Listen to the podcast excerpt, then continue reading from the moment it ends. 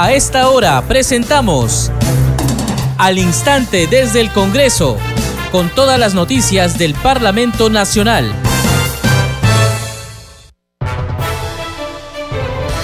Bienvenidos a Congreso Radio. Empezamos al instante desde el Congreso. Les saluda Perla Villanueva en la conducción, en los controles Franco Roldán. Estos son los titulares.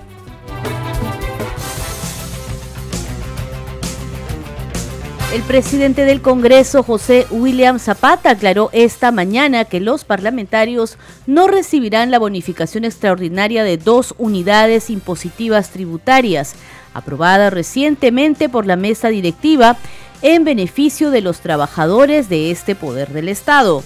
El titular del legislativo señaló que el Congreso está dispuesto a apoyar en toda la normativa necesaria, tanto para reforzar la seguridad en las fronteras y atender el problema migratorio, para lo cual hay un permanente contacto con representantes del Ejecutivo, aseguró. El Consejo Directivo del Congreso sesionará hoy desde las 4 de la tarde y en la Comisión de Producción se presentaron 10 ministros de Estado para sustentar las modificaciones presupuestales aprobadas durante el primer trimestre del año fiscal 2023. En tanto, en la Comisión de Ciencia, la presidenta ejecutiva del Instituto de Investigaciones de la Amazonía Peruana, Rosa García, sustentó sobre las bases científicas para la gestión y el desarrollo sostenible en la Amazonía peruana. La Comisión Especial del Congreso, encargada de la selección de candidatas o candidatos aptos para la elección del Defensor del Pueblo, sesionará hoy a partir de las 5 de la tarde. La penúltima etapa del proceso de selección culminó recientemente y en esta se dio a conocer a los postulantes aptos para ocupar el puesto.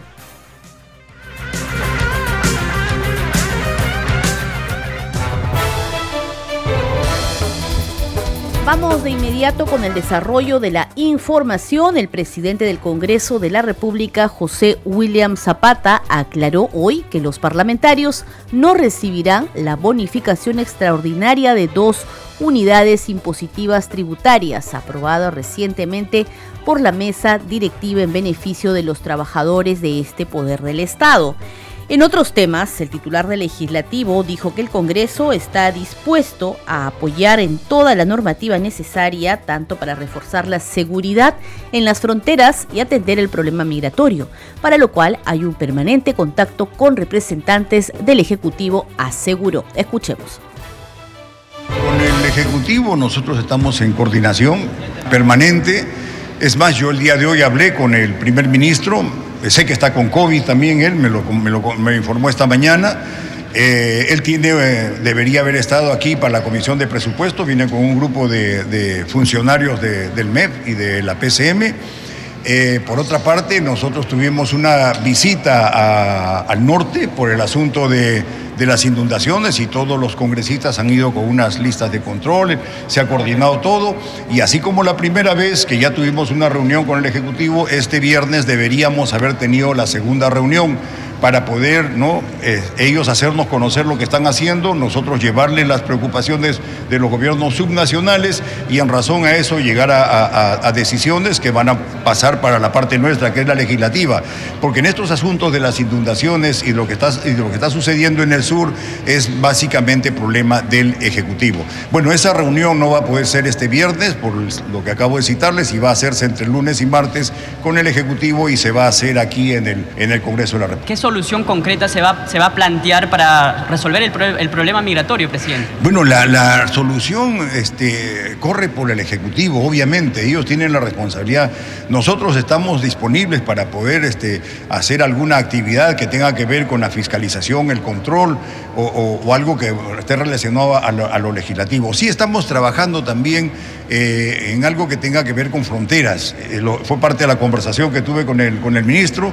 Adicionalmente, en lo que corresponde corresponde a mí hace ya un buen tiempo atrás. Yo tengo un proyecto que debe estar seguramente por, por, la Comisión de Defensa relacionado a fronteras y a seguridad de fronteras. Pero obviamente es fronteras relacionado con el desarrollo, no es militarizar la frontera, sino va con desarrollo de, de frontera y actividades fronteras porosas, acciones de desarrollo, presencia del Estado, seguridad. Son tres conceptos que debe tener una frontera, presencia del Estado, seguridad y acciones de desarrollo.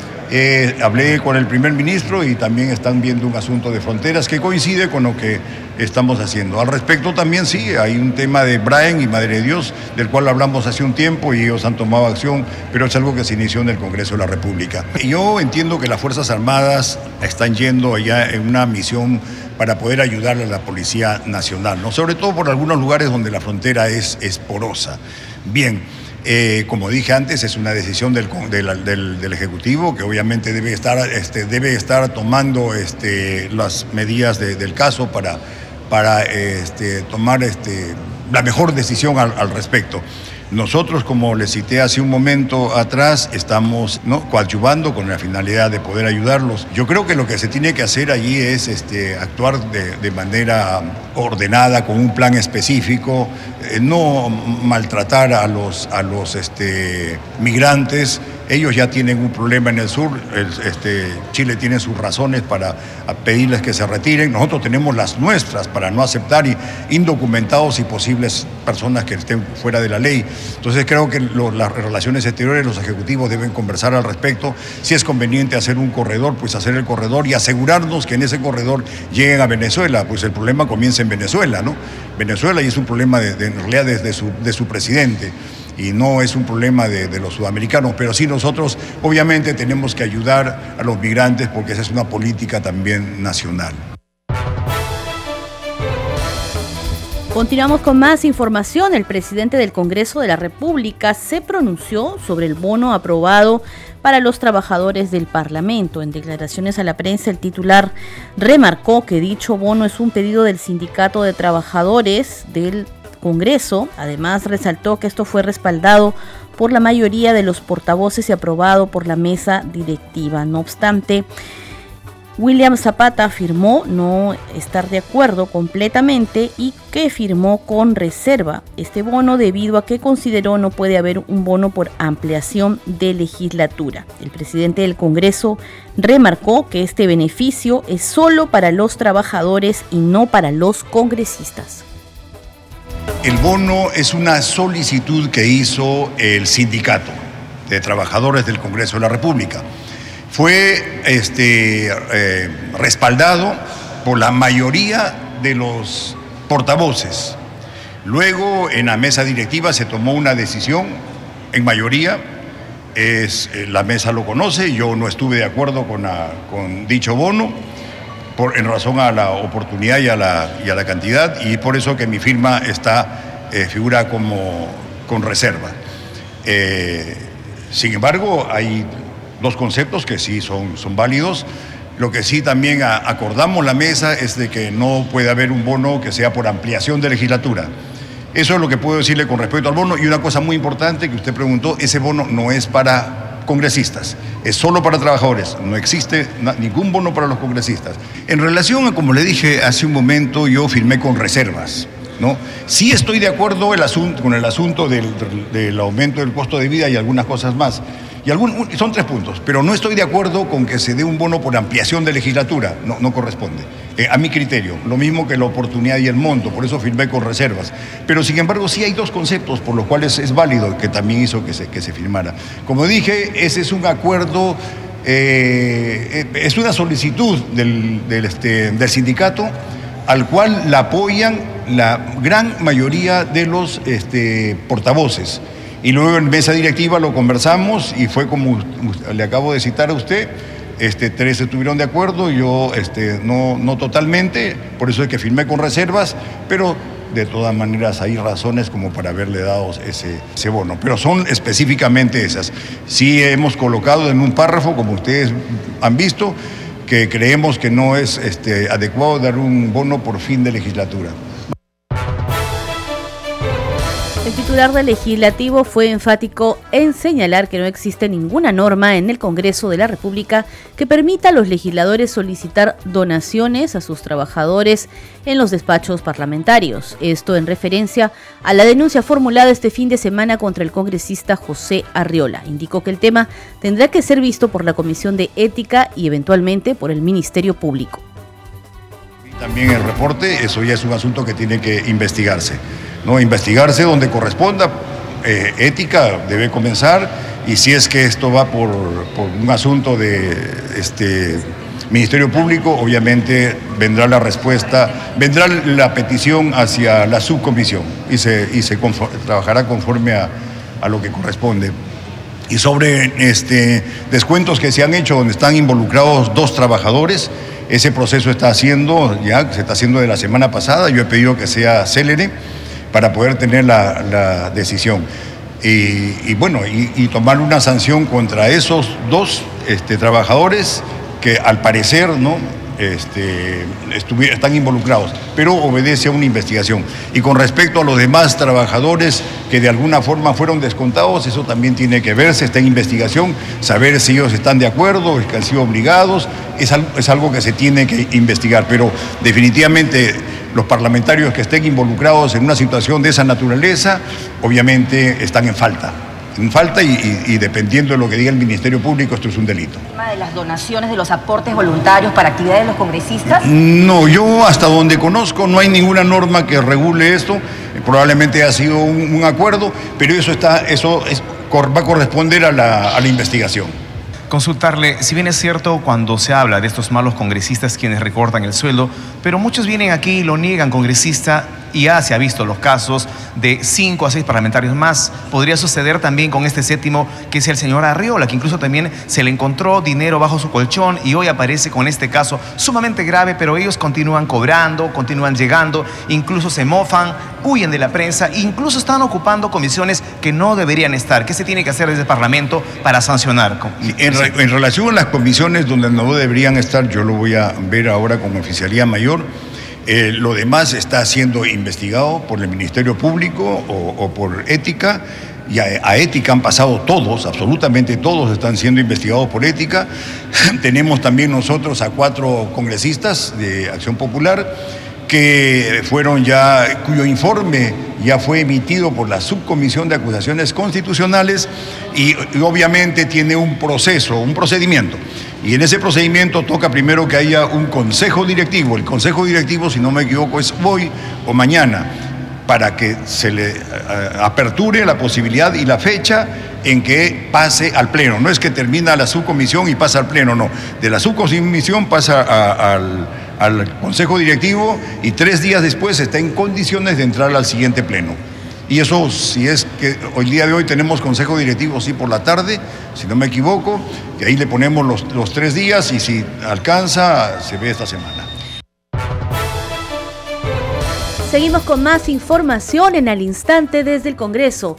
La Comisión Especial del Parlamento encargada de la selección de candidatas o candidatos aptos para la elección del defensor del pueblo sesionará hoy a partir de las 5 de la tarde. La penúltima etapa del proceso de selección culminó recientemente y en esta se dio a conocer a los postulantes aptos para ocupar el puesto. Según el cronograma, este martes 9 de mayo es la fecha de inicio de habilitación para la elección del defensor del pueblo por parte del Pleno, siendo esta la etapa final. Para la elección del nuevo titular de la Defensoría se requiere del voto mayoritario de dos tercios del número legal de miembros del Parlamento. Fueron tres los postulantes que pasaron a la recta final del proceso de selección pero uno de ellos presentó su renuncia. Pedro Cartolín Pastor, propuesto por las bancadas de Podemos Perú y Somos Perú, actualmente integra la Sala de Derecho Constitucional y Social Permanente de la Corte Suprema de Justicia. Este candidato presentó el 26 de abril su renuncia irrevocable a seguir siendo parte del proceso. Jorge Luis Rioja Vallejos. La propuesta vino por parte de legisladores del bloque magisterial y Acción Popular. Josué Gutiérrez Condore. Su candidatura fue propuesta por parlamentarios de la bancada de Perú Libre. Gutiérrez Condori fue congresista de la República en el periodo 2011 al 2016 por el Partido Nacionalista Peruano. Vamos a continuar con más información, ahora noticias de la Comisión de Presupuesto. En este grupo de trabajo parlamentario, ministros de diversos sectores sustentaron las modificaciones presupuestales en el nivel institucional, aprobadas mediante decreto supremo durante el primer trimestre del año fiscal 2023. Vamos a escuchar parte de la intervención de la congresista Marlene Portero de Acción Popular y representante por Lambayeque en esta sesión. Tiene la palabra la congresista Marlene Portero. Buenos días, presidente, y a todos mis colegas presentes y los que están siguiéndonos por la plataforma. Eh, saludar la presencia y la predisposición de cada ministro aquí presente para responder el pliego de preguntas. Saludar a la prensa que también, por medio de ellos, el pueblo se entera de todo. Eh, señor presidente, por su intermedio, al representante del Premier, durante la emergencia se ha dado múltiples eventos que además de la debilidad de los niveles de gobierno y los sectores no nos han permitido ser más rápidos y eficientes en la labor de dar respuesta a los riesgos y desastres. ¿Cuál es el papel de la Secretaría de Modernización que atiende y está en la PCM?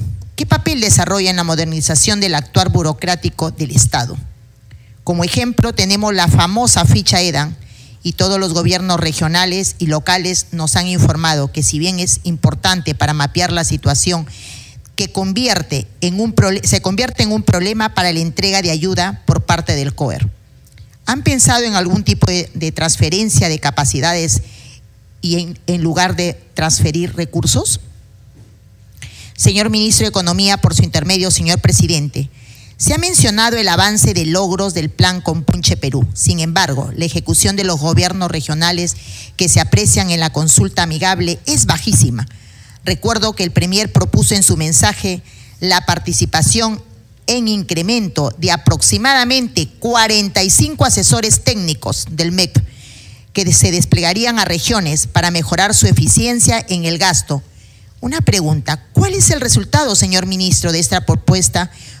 Porque la ejecución de los gobiernos regionales parecieran que no ha tenido ninguna transferencia de capacidades. Tan importante es la transferencia de recursos, pero no es la de capacidades. Ahora escuchemos al parlamentario Alex Paredes del bloque magisterial de Concertación Nacional y representante por Arequipa, quien también hizo las consultas respectivas a los ministros de Estado en la Comisión de Presupuesto. Segundo, en el caso de, salud, yo quisiera que ojalá la paralización de las obras que hay en Arequipa, el hospital de Cotahuasi, de Cocachacra, Alto Inclán, Chala, Camaná, Marixa Campos en Arequipa, y ni qué decir los emblemáticos Honorio Delgado y Hospital Goyoneche, sean tratados con la Celeridad del caso. Alguien hablaba de calidad de gasto, pero la calidad tiene que estar acompañada de la celeridad. Porque si no, de nada sirve presupuestos más, presupuestos menos. Por su intermedio, presidente, a la ministra de Salud. Y finalmente, tres cosas puntuales en lo que concierne a educación. En primer lugar, escuchamos conocemos, miramos. Eh, educación cede, transfiere, entrega presupuesto a otros sectores. Y nosotros nos preguntamos, ¿es que acaso no lo necesitamos? Sí lo necesitamos. Y la testificación la tienen todos los congresistas de la República, sobre todo cuando van a las regiones. Ya Isabel Cortés ha mostrado algunas evidencias de una zona alejada fronteriza. Ahí está la necesidad. Lamentablemente venimos, como usted lo señalaba, presidente, de 25, mil millones de corrupción. Venimos de 16 mil millones no gastados y cedemos nuestro presupuesto. La deltanía del mes de marzo, del primer día que llegan a las instituciones educativas nuestros estudiantes en instituciones públicas, comienza, este, nos falta miles, miles, miles y de miles de millones para infraestructura. Y como lo decía este Elías, Elías Varas, así como en salud, en educación el tema es recurrente, eh, o sea, esto no es de ahora. Ya vamos a entrar al invierno y vamos a mirar las zonas perjudicadas de todos los años. Y nos vamos a golpear el pecho y seguramente los programas dominicales van a hacer sus informes correspondientes, van a mostrar el abandono, la postración de esas zonas y haremos campaña, recolectaremos ropa, etcétera y etcétera, como si eso fuera novedad. La sesión de la Comisión Especial COVID-19 fue invitado el jefe institucional del Centro Nacional de Estimación, Prevención y Reducción del Riesgo de Desastres CENEPRED Miguel Yamazaki Koizumi. El funcionario brindó detalles sobre el estudio de la evolución de las condiciones oceánicas atmosféricas que viene realizando la Comisión Especial encargada del Estudio Nacional del Fenómeno del Niño ENFEN me hace surgir ahí dos preguntas más. ¿no? Usted habló de una declaratoria de emergencia por peligro inminente, que lo está trabajando el INESI, eh, pero eh, no se sabe exactamente cuándo debería estar ejecutándose esta declaratoria de emergencia, porque los gobiernos regionales necesitan justamente eso, y que en esta declaratoria de emergencia también les den la facultad de poder comprar maquinarias y si es posible hasta financiamiento para esas maquinarias, ¿no? Esperamos que sea lo más pronto posible, no sé si usted tendrá una fecha. Y por el otro lado, es, ah, si se han reunido ya también ustedes como los órganos científicos, técnicos, si han tenido también reuniones con los gobernadores regionales de estas áreas afectadas, principalmente de las regiones afectadas, porque ellos también necesitan tener este monitoreo constante, aparte de las fichas que ustedes hacen llegar la información estadística, la información periódica que ustedes hacen llegar semanalmente, porque ellos también necesitan estar en contacto con el Ejecutivo para poder eh, tomar decisiones más, más oportunas y con esta ley de, o declaratoria de emergencia creo que también ellos tendrían la posibilidad o la facultad de poder ejecutar eh, los, las medidas de prevención que ustedes nos están ilustrando muy magníficamente. No, no sé si ustedes me pueden responder esa pregunta. Señor congresista, eh, en, primer lugar, en, respecto a su primera pregunta, el día de hoy nos está haciendo llegar este informe, como lo dijo el ingeniero Grilla Ábalos. Yo estimo que en dos o tres días debe salir ya la declaración de emergencia por peligro inminente. Ya el día de ayer nos hemos reunido, justamente el ministro Chávez nos reunió en el COE, en este grupo de tareas, y fuimos invitados y dio instrucciones precisas para que esta declaratoria salga lo más pronto posible. Es muy probable que lo hagamos en dos o tres días, debe salir. Y eso le va a facultar a los gobiernos regionales justamente lo que usted dice, poder adquirir maquinarias, motobombas y todo lo que necesite para hacer los trabajos. Y respecto a su segunda pregunta, eh, nosotros acá en INDECI vamos a conformar equipos de trabajo que vamos a asesorar directamente a cada gobierno regional. No tenemos capacidad para poder llegar hasta el nivel provincial porque sería demasiado, pero por lo menos a través de los gobiernos regionales tener contacto con las provincias. Eso lo, vamos a hacer también, eh, señor congresista, al más breve plazo, seguramente en la próxima reunión que ustedes nos convoquen, ya estos grupos de trabajo van a estar realizando el trabajo correspondiente. Vamos a cambiar de tema en al instante. Desde el Congreso les contamos ahora que el parlamentario andino Gustavo Pacheco y el senador chileno José Durana estuvieron en la zona de frontera con Chile y desde allí informaron que se encuentran trabajando para que se establezca un corredor humanitario. De esta manera, los ciudadanos venezolanos voluntariamente podrán regresar a su país. Escuchemos. El derecho internacional humanitario, están los derechos humanos. Y nosotros creemos que ese corredor humanitario hoy tiene dos fuentes. Primero, el senador Manuel José Osandón, el senador José Durán.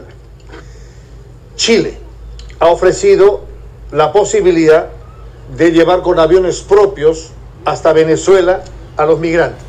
Primero, eso lo ha dicho Chile. Hay problemas en las relaciones diplomáticas internacionales y como no pueden los aviones chilenos aterrizar en Caracas, tendrían que aterrizar en Cúcuta y en Cúcuta pasar con ómnibus hacia Caracas. Esa es una opción. La segunda opción la ha planteado Venezuela. Venezuela está previendo la posibilidad de aterrizar aquí en Chile con los permisos de Chile para poder repatriar con una línea aérea o con otra, eso está en discusión, para llevarse a los ciudadanos venezolanos que voluntariamente quisieran volver.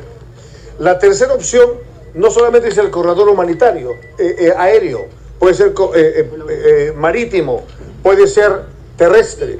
Todos esos temas técnicos se tienen que ver en los próximos días. Lo que sí quisiera, destacar, ahora sí quisiera destacar que hoy día en terreno nos hemos dado cuenta que no solo son ciudadanos venezolanos, sino que además tenemos colombianos y tenemos personas haitianas, ecuatorianos. Y tal como ha dicho el parlamentario Pacheco, Aquí estamos frente a una comunidad andina que tiene un tratamiento distinto al ciudadano venezolano. Y por lo tanto, nuevamente yo hago un llamado a la autoridad chilena, a los presidentes de la República de Chile, Perú, a la Cancillería, porque aquí tiene que haber una gestión al más alto nivel, porque hay personas que hoy están varadas en la línea de la concordia y que tienen sus papeles al día. Este programa se escucha en las regiones del país gracias a las siguientes emisoras. Radio Inca Tropical de Abancaya Purímac, Cinética Radio de Ayacucho, Radio TV Shalom Plus de Tingo María, Radio Madre de Dios de Puerto Maldonado, Radio TV Perú de Juliaca Puno, Radio Amistad de Lambayeque, Radio El Pueblo de Ayacucho, Radio Satel Perú de Lampa en Puno, Radio La Voz del Valle de Aplao en Arequipa, Radio Estar de Moyendo en Arequipa, Radio Gaceta Ucayalina Online, Radio Líder de la Unión en Piura, Radio Victoria de Ocros en Huamanga, Ayacucho. Enseguida, los titulares de cierre. El presidente del Congreso, José William Zapata, aclaró que los parlamentarios no recibirán la bonificación extraordinaria de dos unidades impositivas tributarias, aprobada recientemente por la mesa directiva en beneficio de los trabajadores de ese poder del Estado. En otros temas, el titular del legislativo señaló que el Congreso está dispuesto a apoyar en toda la normativa necesaria, tanto para reforzar la seguridad en las fronteras como atender el problema migratorio, para lo cual hay un permanente contacto con representantes del Ejecutivo, aseguró. El Consejo Directivo del Congreso sesionará hoy a partir de las 4 de la tarde y en la Comisión de Producción se presentaron 10 ministros de Estado para sustentar las modificaciones presupuestales aprobadas durante el primer trimestre del año fiscal 2023. La Comisión Especial del Congreso encargada de la selección de candidatas o candidatos aptos para la elección del Defensor del Pueblo sesionará hoy a partir de las 5 de la tarde. La penúltima etapa del proceso de selección culminó recientemente y en esta se informó sobre los postulantes aptos para ocupar el puesto.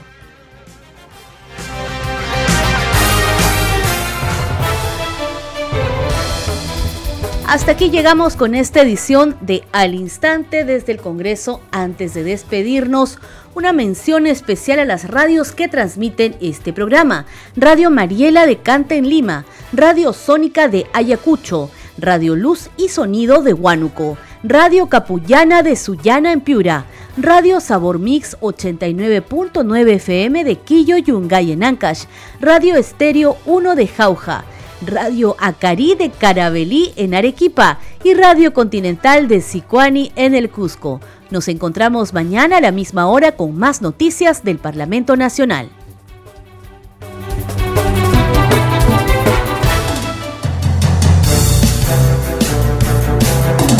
Hasta aquí, al instante desde el Congreso, con todas las noticias del Parlamento Nacional.